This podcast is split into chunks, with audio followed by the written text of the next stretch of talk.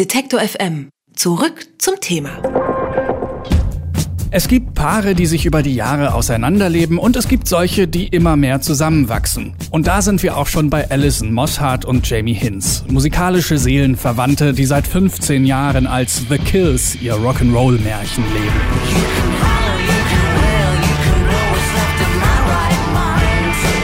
Im Jahr 2000 trennt die beiden noch ein großer Ozean. Alison Mossart lebt in Florida, Jamie Hinz in London. Sie schicken sich Briefe und Kassetten hin und her, bis Mossart schließlich nach London zieht und zusammen mit Hinz die Band gründet. Auf fünf Alben, vier EPs und unzähligen Konzerten zelebrieren The Kills den rohen Gitarrensound, den reduziert stampfenden Bluesrock und nicht zuletzt den Look des modebewussten, leicht verbrauchten Rockstar-Duos.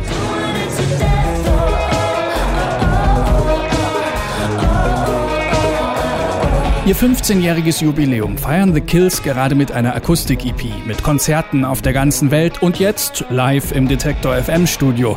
Wir lassen die Korken knallen und freuen uns auf The Kills. Welcome, Alison and Jamie. Nice to have you here. Thanks for Thank having you. us. Hi. First of all, happy 15th band anniversary. Thank, you. you. Uh, 15 years of writing songs, recording albums, obviously touring the world, or in other words, uh, the rock and roll lifestyle. I wonder, did you guys get any wiser during that time, or maybe more laid back? Mm, Uh, I don't know. I'm sure we've been we've gotten more wise. I wise or wild? Maybe wilder?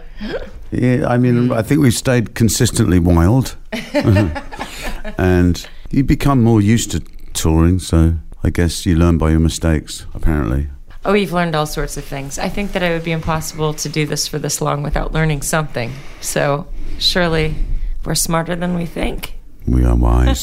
What would you say is the most important thing you've learned? I just think we're insanely grateful to get to do this for this long. And maybe the one important thing to remember is we love it so much, and every single night it's just as scary as the you know the night before. And there's so much nerves and so much adrenaline, and it's so exciting. And you always think that you can't uh, do it, and then you go on stage and you can do it. And so you're constantly reminded, and you constantly forget, and you're constantly reminded, and you constantly forget. And that's what makes it so much fun. Ich habe die beiden äh, gefragt, also erstmal, es gibt jetzt die Band schon seit äh, 15 Jahren und ähm, ich habe sie gefragt, was sie gelernt haben in dieser Zeit über sich und ähm, da meinten die beiden, dass sie irgendwie natürlich auf einem ähnlichen Level geblieben sind, dass es immer noch wild und verrückt ist, aber ähm, Allison meinte, dass das Interessanteste eigentlich daran ist, dass man jedes Mal wieder ein bisschen Schiss hat, bevor man auf die Bühne geht und dann aber wieder merkt, dass man es touren kann und dass dieser Wechsel immer äh, interessant bleibt. I would like you to take us back in time to the very beginning of the Kills, when there was still a big ocean between the two of you, and I heard that you were sending tapes and typewritten letters between Florida and London. What was this obsession about uh, typewritten letters back in the days when you've easily in the 2000s in the beginning could have sent emails? Oh no, we couldn't. We didn't have emails. We didn't have computers. It was. We didn't have those things. we didn't, oh, have no, cell we didn't- phones. We didn't, have any of it. like. I was squ- I was squatting in London. We did, you know we just we sent letters still. In fact, our very, our first tour that we did, we started booking a tour in 2002, and we were writing letters to venues. We weren't Yeah. really emailing very much. Okay. But um, it wasn't like sending music uh, across the ocean. We'd send like quite elaborate packages of art, and uh, you know, like Alison would paint me some things, and or send me a collage or something, and then I'd send a a book back with like And some some coffee. yeah, coffee, tapes. We'd just send each other like little art packages, and it always contained a lot of music or sound, something to do with sound. Sometimes it wasn't always music; it was just like cut up talking and things. like Yeah. Do you sometimes miss those days? No, we, you know, we're on a journey. It's not, you know. I, I'm forever loving moving on. I never, I never sort of feel like, oh, it used to be better. It's sort of getting better and better. I think. But, Yeah, know. but we still have an appreciation for all those things. I mean, we really do both come from a time where you would spend so much time. You would write by hand. You would, you know, all of those things are really important. It's kind of how we do artwork, and it's kind of how we do music. And I sort of value those original skills. Am Anfang äh, haben die Kills sich noch Tapes hin und her geschickt, nämlich über den Ozean. Jamie hat in London gewohnt und Allison in Florida und damals auch noch handgeschriebene Briefe oder Briefe mit der, ähm, mit der Schreibmaschine, so heißt das Wort geschrieben. Und ich habe sie gefragt, ob sie die Zeit ein bisschen vermissen und was das damals war, das Besondere daran. Und sie haben gesagt, dass es eigentlich immer noch äh, ja, ihr Style ist, könnte man sagen, die Sachen so zu machen. Und äh, Jamie hat auch gemeint, dass man aber im Leben auch weitermachen muss und sie die Zeit deswegen nicht vermissen. Do you guys still remember your first concert? Yes, very Yes. well. We How do. was it? It was great. We played at this place called the 12 Bar Club on Denmark Street, which is not there anymore, but it was a tiny little place.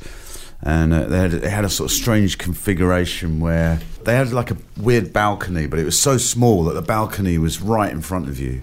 So if you were standing, that the stage was quite high, so if you were standing on the ground level, you couldn't really see the band's head because it was cut off. And if you were standing at the balcony, you just had a head in, sort of fr- in front of you. I remember it really well. We didn't really know how we were going to sound until that gig. And then, uh, and then we started playing. And we were like, "Holy hell, we sound like a band!" Yeah, we'd never heard ourselves um, electrified before No. through a PA or anything. Mhm. You know, it was cool. That was the first time. yeah. Ich habe die beiden gefragt, ähm, ob sie sich noch an ihr erstes Konzert erinnern können und sie sagen, ja, das war in einem ganz kleinen Club und die Bühne war so komisch aufgebaut, dass die Leute, die oben auf dem ähm, Balkon gestanden haben, nur die Köpfe von ihnen gesehen haben und die Leute, die unten gestanden haben, äh, die konnten fast gar nichts erkennen. Und es war auch das erste Mal, dass äh, die beiden sich gehört haben durch eine PA, also dann tatsächlich äh, verstärkt. We're to talk more in a little bit. It's kind of funny that that was the first time that you heard yourself like electrified and now you're going to do this acoustic EP. We're going to listen to a song of that now. Wir sprechen gleich weiter mit The Kills. Jetzt hören wir einen der Songs von ihrer neuen äh, Non-Electric EP. Einen der ersten Kills-Songs überhaupt. Haben sie wahrscheinlich auch damals bei dem Konzert gespielt. In einer akustischen Version. Hier ist Wait. Tell me what you done yourself. I would like to know. Get in the swing, boys. Get in the swing. Get in the swing, boys. Get in the swing. The Kills mit der Akustikversion von Wait. Im Original ist der Song 2002 erschienen auf der Black Rooster EP, der allerersten Platte von The Kills und gerade feiert das Duo sein 15-jähriges Bandjubiläum. Alison Mossad und Jamie Hinz von The Kills sind noch immer bei mir im Studio. Hi guys. Hi. You guys, you stripped down some songs on that new EP. What did this unplugged session tell you about your songs, like how they work? Well, we kind of write all of our songs on acoustic guitar generally. So that's sort of something that we don't, no one ever really hears that, those versions, you know? That's And, um, pretty much how they all start. Yeah. So it wasn't really like subtracting anything. It was like just going back to where they started and playing and recording it that way. Ich habe sie äh, gefragt, auf der neuen EP sind die Songs ja akustisch, normalerweise spielen sie äh, onstage aber verstärkt und ich wollte wissen, ähm, wie dieser Prozess war, die Songs ein bisschen ja zu vereinfachen für die Bühne und da meinten sie, das äh, war gar nicht nötig, denn sie schreiben die Songs normalerweise immer schon äh, auf Akustikgitarre und mussten sie diesmal nur auf die Bühne bringen und das sind eben die Versionen, die normalerweise äh, keiner hört. There's also a Rihanna cover on the new EP. Who's the Riri fan of you two? We're, both, we're both fans. What do you guys like about her? When that album Anti came out, it was a real shot in the arm for me because it was obviously I knew her sort of more kind of pop stuff, and I respected her. But when that record came out, I thought it was just it's almost like a journey of things I love in music. That first track, Consideration, just started up, and it's got this really kind of awkward, sort of spazzy drum machine rhythm and then she starts singing uh, like this kind of like dance hall, which I love that kind of Jamaican dance hall stuff. And then it goes on this journey of psychedelia. I I just think it's a really, really smart record. Really love it. There was like tons of songs on there that we could have covered. Yeah, that's super interesting songwriting. It's great. Do you think that's kind of maybe a trend in pop music to I don't know be more bold with like some big pop stars doing like more different things on their albums? I feel like it's been a trend recently. I feel like a lot of people have been putting out records with lots of different styles on the records. It's quite freeing. I mean, I like that. Yeah, the door's been kicked open a bit. There's some people coming in through the door and some people running out. It's like it's like the sort of mainstream artists tend to want to be more kind of obscure. You know, they're kind of borrowing from alternative music a lot more and being more avant-garde with music. And the sort of indie bands are trying to be more mainstream. so it's kind of this kind of people just crowding in and out of the same door. Ich habe die beiden gefragt, auf der neuen EP äh, ist ein Song auch, der ein Rihanna-Cover ist. Den hören wir auch dann gleich nochmal im Anschluss. Ich habe die beiden gefragt, ähm, wer von ihnen der Rihanna-Fan ist. Beide haben ja gesagt. Und ähm, vor allem gefällt ihnen ihr neues Album Anti. Und ähm, sie denken auch, ich habe sie nämlich gefragt, ob das vielleicht ein neuer Trend ist in der Popmusik, sich ein bisschen mehr zu trauen, ein bisschen mehr ja, undergroundige Sounds vielleicht zu machen. Und die beiden sagen, ja, das glauben sie auch. Und im äh, Zweifel passiert es dann aber auch, dass Indie-Bands mehr Pop werden. You guys are on tour uh, right now. When people see you playing live these days, if they watch very closely, they can see Jamie not using his middle finger on guitar, which is because you had an accident with your hand. Yeah. When you were treated, how much did you think about the fact that you might not be able to play the guitar anymore? Well, obviously it was on my mind, but it was kind of eclipsed by one of the things that came out of it that I was really surprised about was how positive I am.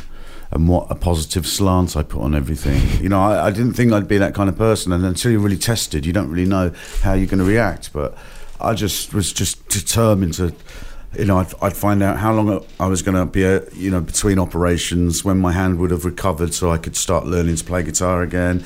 I had six operations. It took, the whole thing was like a year and a half or something. Yeah, it was a year and a half. And I'd say in a year and a half, there was one day where I had tears in my eyes, where I sort of suddenly felt like, um, well, Alison went to do Dead Weather again, and I felt like that was the moment when I thought, like, oh, maybe it's time for her to do that. And, and I can't play guitar anymore. But it's one day, and I, apart from that, I was just really positive. But you mean you, you came out of it a more positive person, or when that happened, you actually found out that you were all along very found positive? I found out that I was very positive. I just it was just like it was just kind of a manic effort to okay, like how am I going to sort of work out how to play chords differently, Mm. And then uh, there was a moment I guess when I thought when I considered that I wouldn't be able to play again, so I started concentrating on putting my studio together so I could be like a studio guy. Wenn man äh, die Kills live sieht, dann äh, sieht man heutzutage, dass äh, Jamie ähm, den Mittelfinger der einen Hand nicht benutzt, während er Gitarre spielt, ähm, weil er da nämlich mal einen Unfall hatte und ähm, damals dachte, er würde vielleicht nie wieder äh, fähig dazu sein, ähm, die Gitarre zu spielen. Und ich habe ihn gefragt, wie das damals für ihn war und er hat gemeint, dass äh, dieses Erlebnis ihm gezeigt hat, dass er ein sehr positiver Mensch immer schon war, da er nämlich dann einfach nur ähm, in dieser ganzen Zeit, die ewig gedauert hat, sechs OPs, gab es da ähm, nur einmal tatsächlich geweint hat und ähm, wirklich verzweifelt war und sonst einfach weitergemacht hat und weiter daran äh, gearbeitet hat.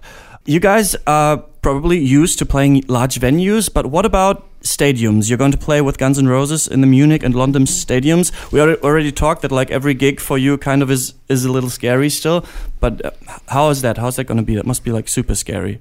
It's scary, but it's it's really different because people are really far away. Okay. It's kind of even weirder than you could ever imagine. We opened for Metallica a couple times, and it was such a psychotic experience because Yeah. this just people are so far away. Your your stage is like way up here and way back there, and then It's almost they're everything's on far screens. they're far it's, away enough for you to not feel like they're actually there almost in a weird way. It's really weird. Yeah. Okay. I have no doubt that all of this will be really weird as well, but in a really interesting way. I like it because it's hard. It's very hard to convey anything on a level that huge. You mm. know, it's like- Except Let me hit, see your hands in the air. or something like that or like Make some noise. You're gonna know. die. It'll be interesting. There's no way I won't learn something. It'll, I always- be cool. I always wondered if you play like bigger and bigger venues, and then if you say it's difficult then to move the crowd, do you then kind of like start or want to write songs that are bigger or that like work in that kind of environment, or do you always I want to stay like small? I think you do. I mean, not, it doesn't happen that immediately, but I always used to have this really clear. When I was writing a song, I'd have this clear image of where I was when I was writing, you know, and I'd always imagine I was on this little TV show called Later with Jools Holland, and I'd always Oh. imagine like when I'm writing, I'd imagine playing it there, and then after playing so many festivals, you can't help but see things in terms of, you know, a more of a sort of mass appeal, and you kind of, you know, start perhaps adding a few more of those little tricks into your vocabulary. Die beiden werden auf ihrer Tour auch ähm, für Guns N' Roses äh, zwei Shows eröffnen in München und in London. Und wir haben ja vorhin schon ein bisschen darüber auch gesprochen, wie das ist, für sie immer noch auf die Bühne zu gehen. Sie sagen jetzt immer noch aufregend und ich wollte wissen, wie ist das denn bei diesen riesigen Stadionkonzerten? Und sie haben gemeint, das ist einfach anders ist, weil das Publikum so weit weg ist. Also so weit fast, dass man es gar nicht mehr äh, richtig sieht oder gar nicht mehr richtig die Reaktionen vom Publikum mitbekommt. Und ähm, dann wollte ich wissen, ob man dann auch irgendwann anfängt, andere Songs zu schreiben, die ein bisschen größer sind. Und Jamie meinte, ja, macht man schon ein bisschen. Früher hat er sich immer vorgestellt, wie er in der Fernsehshow von Jules Holland ist und da seine Songs spielt. Und mittlerweile äh, denkt er dann schon an die größeren Bühnen, einfach weil er es äh, so gewöhnt ist. Alison Mossad und Jamie Hinz von The Kills äh, waren zu Gast im Detektor FM Studio. Heute Abend spielen The Kills im Täubchental in Leipzig, am 13. Juni dann im Olympiastadion in München. Und im Juli kommen sie dann nochmal nach Deutschland zum Melt Festival. Alison, Jamie, thank you very, very much for dropping by. It's Thanks been a for pleasure. Thanks for having us. us. Thank you. See you at the show.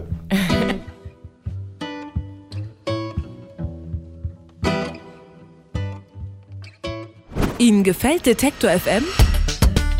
Unterstützen Sie uns. Mit Ihrer Hilfe können Sie Detektor FM noch besser machen. Alle Infos auf detektor.fm/danke.